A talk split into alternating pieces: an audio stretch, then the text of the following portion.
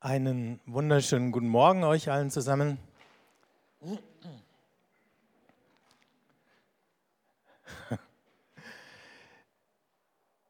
In den letzten Wochen habe ich wahrscheinlich hundertmal die Frage gestellt bekommen, äh, weißt du jetzt schon, wo du hinkommst?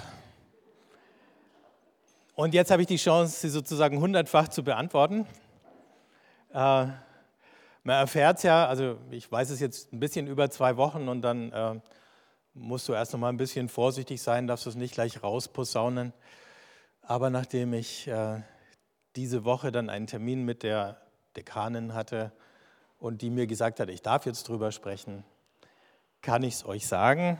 Also ab 1. September äh, ist mein Arbeitsplatz in Nürnberg und äh, zwar in der Auferstehungskirche und die steht in Zabo, also für die Nicht-Einheimischen, das ist dieser Zungenbrecher-Stadtteil, der auf den Schildern Zerzabelshof heißt, aber offensichtlich bei denen, die da wohnen, nie so genannt wird, sondern immer nur Zabo heißt. Klingt ganz gut, äh, wenn ihr euch fragt, wo ist Zabo, dann ihr wart sicher schon mal im Tiergarten. Da.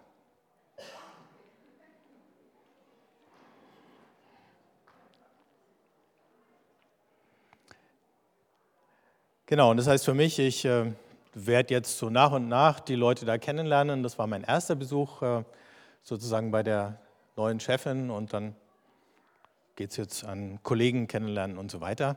Und sich ein bisschen ähm, eine Vorstellung davon machen, was da auf mich wartet, was ganz interessant war in dem Gespräch. Und das führt mich direkt zu dem, was ich jetzt eigentlich äh, sagen will, will und werde, ähm, war, dass mir die Dekanin gesagt hat, sie wünscht sich auch in den Gemeinden in ihrem Bezirk im Prodekanat Ost sowas wie, das sind jetzt natürlich meine Worte oder unsere Worte, sowas wie eine bunte Gottesdienstlandschaft.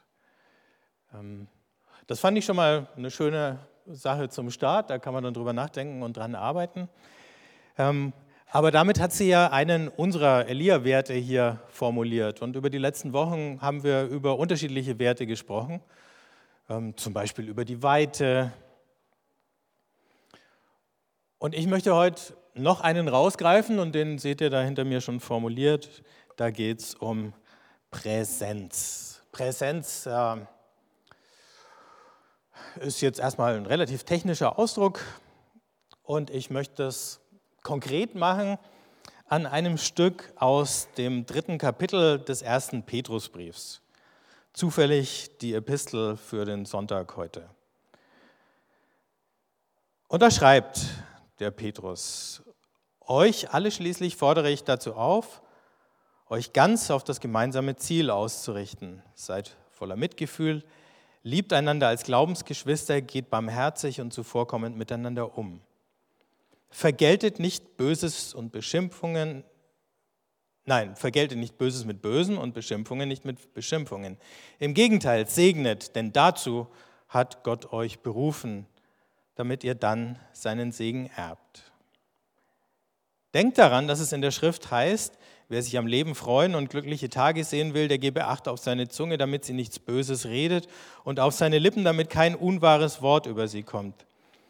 Er wende sich vom Bösen ab und tue, was gut ist. Er sei auf Frieden aus und setze sich mit ganzer Kraft dafür ein. Denn der Herr wendet sich denen zu, die seinen Willen befolgen und hat ein offenes Ohr für ihre Bitten. Doch wo jemand Böses tut, wendet er sich gegen ihn. Wenn ihr also mit unermüdlichem Eifer das tut, was gut und richtig ist, kann euch dann überhaupt jemand etwas Böses antun? Und solltet ihr trotzdem leiden müssen, gerade weil ihr euch nach Gottes Willen richtet, dann seid ihr glücklich zu preisen. Habt keine Angst vor denen, die sich gegen euch stellen und lasst euch nicht einschüchtern. Ehrt vielmehr Christus den Herrn, indem er ihm vom ganzen Herzen vertraut. Und seid jederzeit bereit, jedem Rede und Antwort zu stehen, der euch auffordert, Auskunft über die Hoffnung zu geben, die euch erfüllt.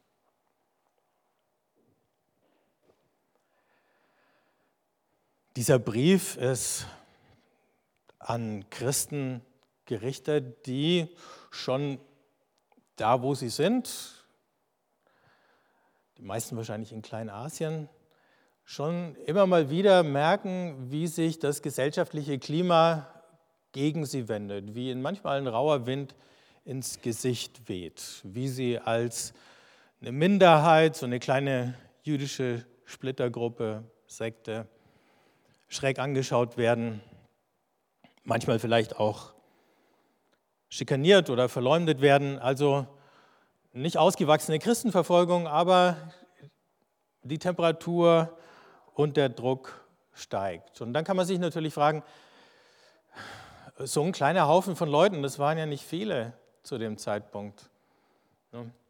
Was soll denn der ausrichten? Und wenn man sich dann so anschaut in so einer radikalen Minderheitensituation, und das ist ja das, woran wir uns jetzt langsam wieder gewöhnen, Christen, Kirche zu sein in einer Minderheitensituation. Ähm, wie, wie soll das funktionieren? Ne? Dieser große Auftrag, macht zu Jüngern alle Völker.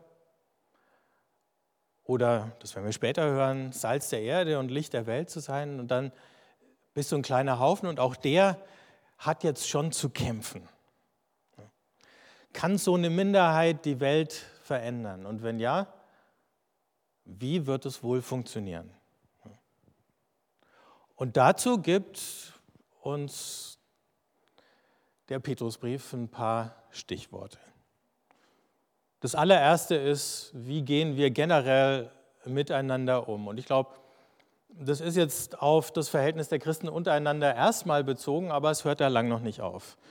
Und da fallen drei Worte, mitfühlend, barmherzig, zuvorkommend.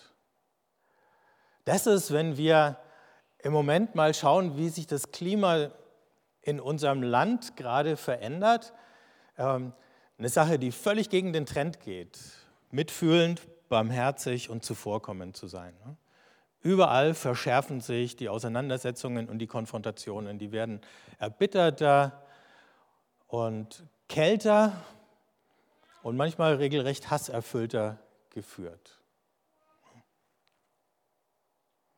Und diese Verschärfung wird ja von verschiedenen Seiten auch ganz bewusst in Kauf genommen oder angeheizt. Ich brauche gar nicht zu erklären, wer die Seiten sind.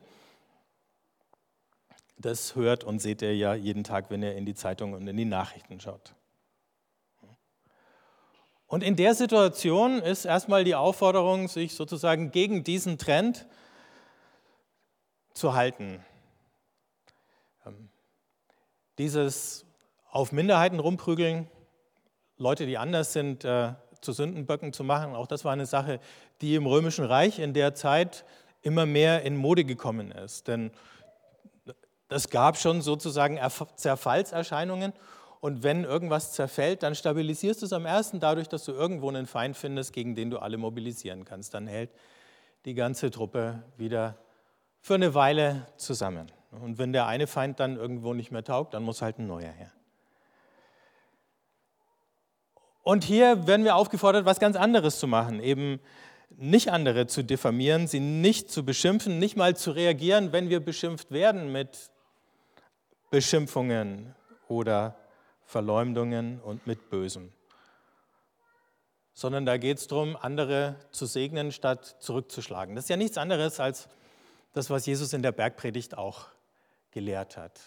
Segnet, die euch fluchen. Paulus wusste das, Petrus weiß es. Und auch das geht ja wieder gegen den Trend. Der Trend im Moment heißt, bloß nichts gefallen lassen. Ne?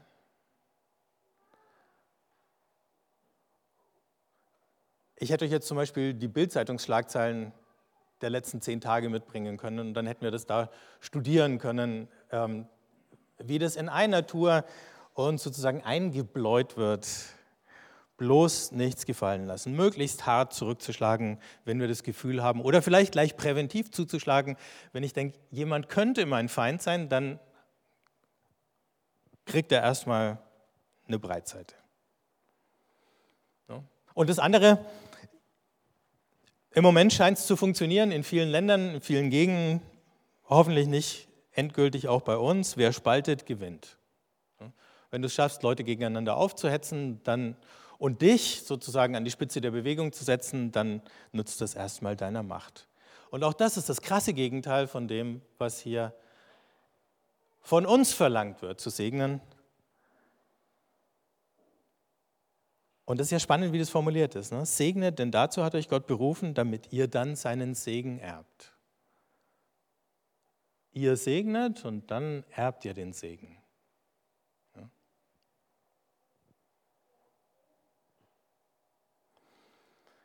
Das ist wichtig, weil Aggression unwahrscheinlich ansteckend sein kann. Da ist jetzt die Fußball-WM ein schönes Beispiel dafür. Wenn einer aggressiv wird, dann überträgt sich das sofort auf den Rest seiner Mannschaft und dann kann es Rudelbildungen geben oder hässliche Dinge, äh, wie gestern Abend ganz kurz nach dem Spiel, wo sich die Schweden so beschwert haben, ähm, was ihnen da aus der deutschen Seite entgegengeschwappt ist an Aggression. Die Herausforderung ist und bleibt für uns gewaltfrei zu denken zu reden und zu handeln. Wenn du mal anfängst, Gewalt in der Sprache zu haben, dann kommt die Gewalt irgendwann in den Taten hinterher. Auch das wissen wir, auch das hat es hundertfach gegeben in der Geschichte und deswegen ist es einfach nicht hinnehmbar, dass unsere Sprache in den Diskussionen, die wir führen, immer gewalttätiger wird. So. Das eine ist also auf Gewalt auf Aggression, auf Hass nicht genauso zu antworten. Das andere ist, überhaupt nicht zu reagieren, sondern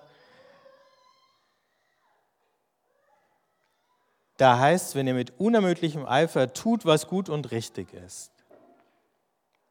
In die Richtung geht die Aufmerksamkeit. Tun, was gut und richtig ist. Wir sind ja auch manchmal versucht zu tun, was gut ankommt was erwünscht ist, was gerade in ist oder hip. Das Problem ist, diese Sachen ändern sich. Das, was gestern erwünscht war, ist morgen nicht unbedingt immer noch erwünscht. Ne? Wenn wir aber tun, was gut und richtig ist, dann ist das Richtige auch dann noch richtig, wenn das, was hip war, nicht mehr hip ist. Und jetzt muss ich einen missverständlichen Begriff verwenden. Es geht darum, das Gute tatsächlich absichtslos zu tun. Also nicht als Mittel zum Zweck. Ich tue das Gute nicht, damit ich gelobt werde. Ich tue das Gute nicht, damit ich irgendwo Punkte bekomme und äh, mein Verdienstkonto erhöhe. Ich tue das Gute einfach deswegen, weil ich weiß, dass es gut ist. So ähnlich wie Liebe eigentlich schon nicht mehr Liebe ist, wenn ich sie als Mittel zum Zweck verstehe, sondern nur dann, wenn sie absichtslos ist, wenn sie sich nicht abhängig macht von der Reaktion, die darauf erfolgt. Und so ist es mit dem Guten auch. Völlig unbeeindruckt von der Reaktion, ob die jetzt positiv oder negativ ausfällt. Berechtigte Kritik ist natürlich eine ganz andere Geschichte. Aber eben nicht um eine Wirkung zu erzielen, sondern einfach, weil das Gute gut ist und weil es das wert ist. Das Gute und das Richtige tun heißt auch, mehr für was zu sein, als gegen was zu sein. Das ist ja auch so eine Sache, die haben wir immer mal wieder geübt. Ne? Es ist sehr leicht zu sagen, ich bin gegen dieses und jenes. Und das geht auch deswegen leicht, weil ähm, unsere Emotionen da so gut mitspielen. Ne? Abneigung kann man ganz schnell spüren. Und auch schnell sagen. Es ist manchmal ein bisschen schwerer, äh, wirklich klar zu kriegen, wofür ich jetzt eigentlich bin. Das Gute und das Richtige zu tun ist aber genau die Aufforderung zu sagen, wofür bist du jetzt? Da kann man dann schon auch protestieren. Ne? Also wenn ich dafür bin, dass wir Menschen in schwierigen Situationen, zum Beispiel weil sie in Gummibooten über das Mittelmeer äh, schippern, um einer verzweifelten Situation in ihrem Heimatland zu entkommen, wenn ich dafür bin, dass wir die nicht ertrinken lassen, sondern retten, dann heißt es natürlich, dass ich eine Position einnehme, in der ich auch dagegen bin, dass man zum Beispiel Häfen für Rettungsboote dicht macht. Oder sagt, äh, sperren wir sie doch in Quasi-Gefängnisse in Libyen ein, wo sie von irgendwelchen Milizen äh, gefoltert werden oder so. Ne? Dann bin ich schon auch gegen was, aber ich bin ja gegen was, weil ich für was anderes bin, was so viel wichtiger ist. Und vor allen Dingen ist es wichtig, darüber zu reden, wofür wir sind. und nicht einfach nur wogegen. Wenn wir das lernen, so zu denken und so zu handeln, dann leisten wir tatsächlich sowas wie einen Beitrag zum Wohl des Ganzen oder des Gemeinwesens. Und jetzt habe ich diese Woche in der Zeitung was Schönes entdeckt. Vielleicht habt ihr es auch gesehen. Da. Danke fürs Echo. Ja. Ähm, nur um zu zeigen, ich rede hier nicht von irgendwas, was wir noch tun müssen, sondern von dem, was wir noch tun. Denn äh, Samstag vor einer Woche war der Tag der offenen Gesellschaft. Und da seht ihr ja das Foto von der Hilde, ähm, das Foto von anderen von uns, die da mitgewirkt haben, ähm, sieht man nicht, aber man äh, liest wenigstens den Namen von der Magdalena. Und das war der zweite äh, Tisch. Wer war denn alles dabei? Äh, könnt ihr mal zeigen? Yeah. Genau, also da gab es jetzt äh, zwei Tische, einen im Schlossgarten und einen im Treffpunkt Rötelheimpark äh, zum Tag der offenen Gesellschaft. Eine ganz äh, kleine, feine Aktion gewesen, mit der man ein Zeichen setzen kann. Ne? Und das Zeichen war insofern absichtslos, als sich niemand Gedanken gemacht hat, kommen wir mit der Aktion in die Zeitung, aber die Zeitung kam. Da sieht man, wie das funktioniert mit der Absichtslosigkeit. Und hat davon berichtet. Und das ist jetzt nur das aktuellste Beispiel, aber das wird dann tatsächlich ja auch wahrgenommen. Ne? Da sind Leute, die engagieren sich für etwas und nicht einfach nur wütend oder frustriert dagegen. Das ist leicht und das gibt es oft. So sagt der Petrus, wenn ihr so seid, wenn ihr euch für das Wohl aller einsetzt, wenn ihr für was seid, dann kann euch eigentlich kaum einer was Böses wollen. Und dann denkt der Petrus nach und stellt fest, naja, hm, leider ist es nicht immer so. Leider gibt es auch Situationen, und die hat er selber erlebt und natürlich mit Jesus zusammen erlebt, du kannst dich für etwas einsetzen und wirst trotzdem oder genau deswegen zur Zielscheibe von Hass oder von Kritik. Auch dafür gibt es ja einen Haufen Beispiele. Ne? Ähm, wir haben mal darüber gesprochen, ich glaube vor einer Weile schon, dass äh, immer häufiger sich äh, Rettungskräfte beschweren, äh, dass sie von irgendwelchen Passanten ähm, entweder dumm angemacht oder behindert oder tatsächlich auch angegriffen werden, wenn sie ihre Aufgabe erledigen, Leuten, die verletzt oder verunglückt sind, zu helfen. Das ist eine schockierende Sache, dass sowas äh, passiert und dass es um sich greift. In Kriegssituationen sind es dann die Ärzte und die Krankenhäuser, die bombardiert werden, obwohl natürlich alle wissen, dass das gegen jede Art von Humanität ist. Und doch denkt man, ne, Töte die Helfer, verjag sie, dann hast du deinem Feind einen größeren Schaden zugefügt, als wenn du ihn direkt triffst. Und jetzt, letztes Beispiel, nur um zu zeigen, keins von denen ist ein Einzelfall. Ne? Leute, eben, die sich um Leute, äh, Flüchtlinge in Seenot auf dem Mittelmeer kümmern, die werden jetzt kriminalisiert äh, von den Regierungen verschiedener EU-Staaten. In Ungarn kann es jetzt, glaube ich, so, sogar passieren, dass du ins Gefängnis kommst, nur weil du dich für Flüchtlinge aussprichst. Also, ne, wenn du sagst, ich bin da dafür, dann bist du in den Augen der Regierung von Viktor Orban praktisch ein Krimineller. So, und wenn man sich jetzt mal ausmalt, diese Entwicklung würde noch ein bisschen weitergehen, dann sehen wir, wir sind gar nicht so weit weg von der Situation, in die Petrus hinein seinen Brief schreibt. Und dann muss man sagen, wenn du so angegangen wirst, dann frag dich nicht, was habe ich falsch gemacht, sondern sei stolz, dass du was richtig gemacht hast. So meinst der Petrus.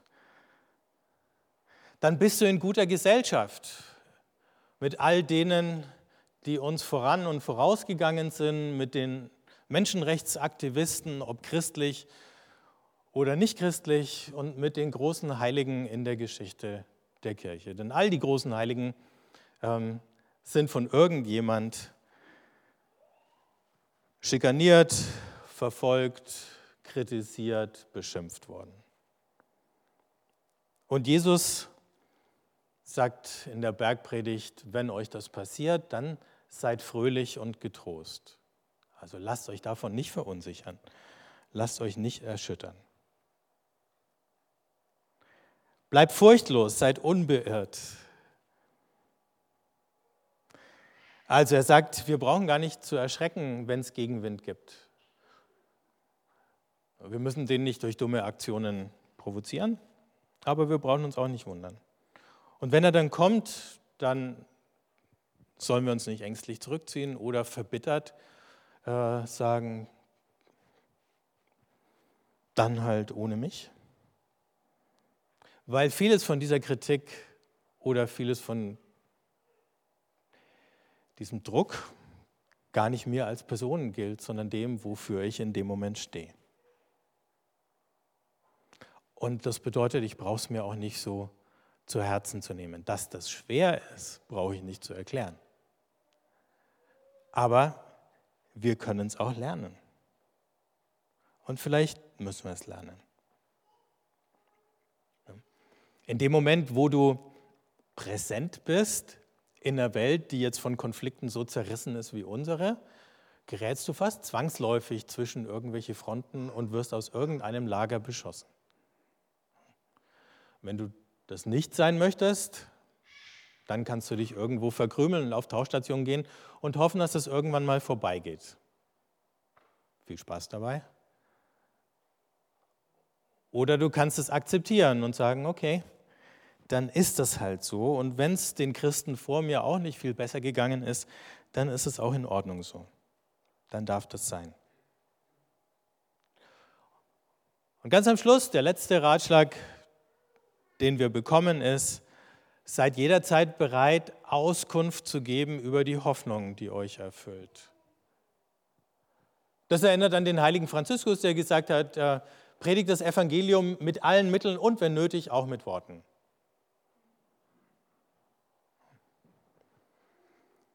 Wenn ich das mit allen anderen Mitteln gemacht habe, und über einige von denen haben wir gerade gesprochen, dann wird immer mal wieder die Situation entstehen, wo jemand sagt, erklär mir mal, warum machst du das? Wie kann es sein, dass du bei all dem Schlimmen, was du da auch erlebst, nicht verbitterst? Warum bist du fröhlich und gelassen und bleibst positiv und warum resignierst du nicht? Und dann kann ich sagen, das hat einen Grund. Das hat mit Jesus zu tun. Und wenn es mir dann noch gelingt, ähm, einfühlsam zu antworten, das heißt, nicht anfangen zu sagen, jetzt hat ihn der Herr in meine Hand gegeben und ähm,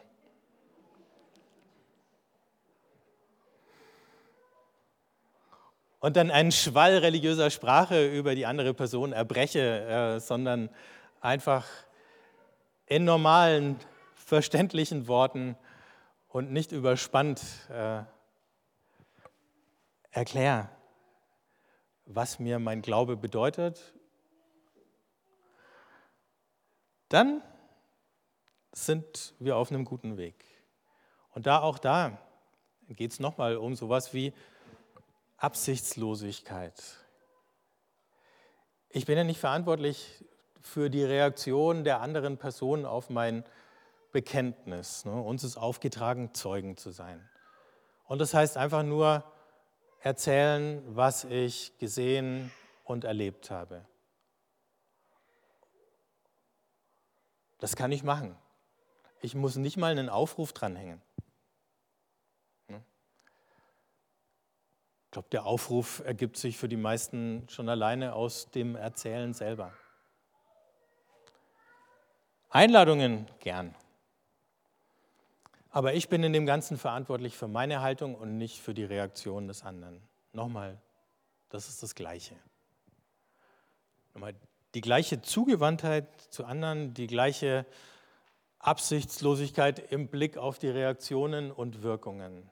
Und nur wenn ich mich löse von dem, was denkt der jetzt oder die, wie wird er oder sie reagieren, dann bin ich auch entspannt genug, um eine gute Antwort zu geben.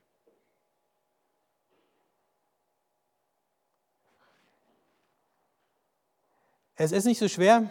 Es geht gar nicht in erster Linie um Projekte, es geht um Haltungen, wie wir denken, wie wir mit Menschen umgehen und vielleicht auch, dass wir einander immer wieder darin ermutigen, indem wir uns von solchen Erfahrungen erzählen, wie jetzt zum Beispiel von den Tafeln und von anderen Sachen, die wir machen und erleben.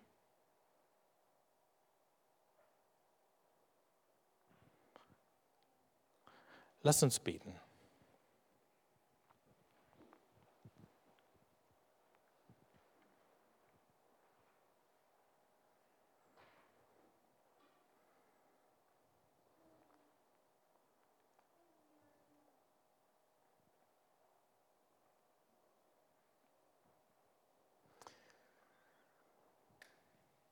Gott, du hast uns in diese Welt hineingeboren und hineingestellt, damit wir von deinem Leben und von deiner Wirklichkeit was widerspiegeln, was bezeugen und was hineintragen in all diese Konflikte, Unsicherheiten,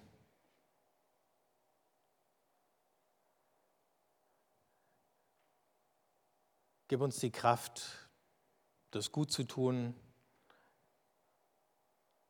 Gib uns den Mut, das ohne Angst zu tun. Gib uns die Demut, das ohne Überheblichkeit zu tun. Hilf uns, Böses wegzustecken und mit Gutem anzustecken. Amen.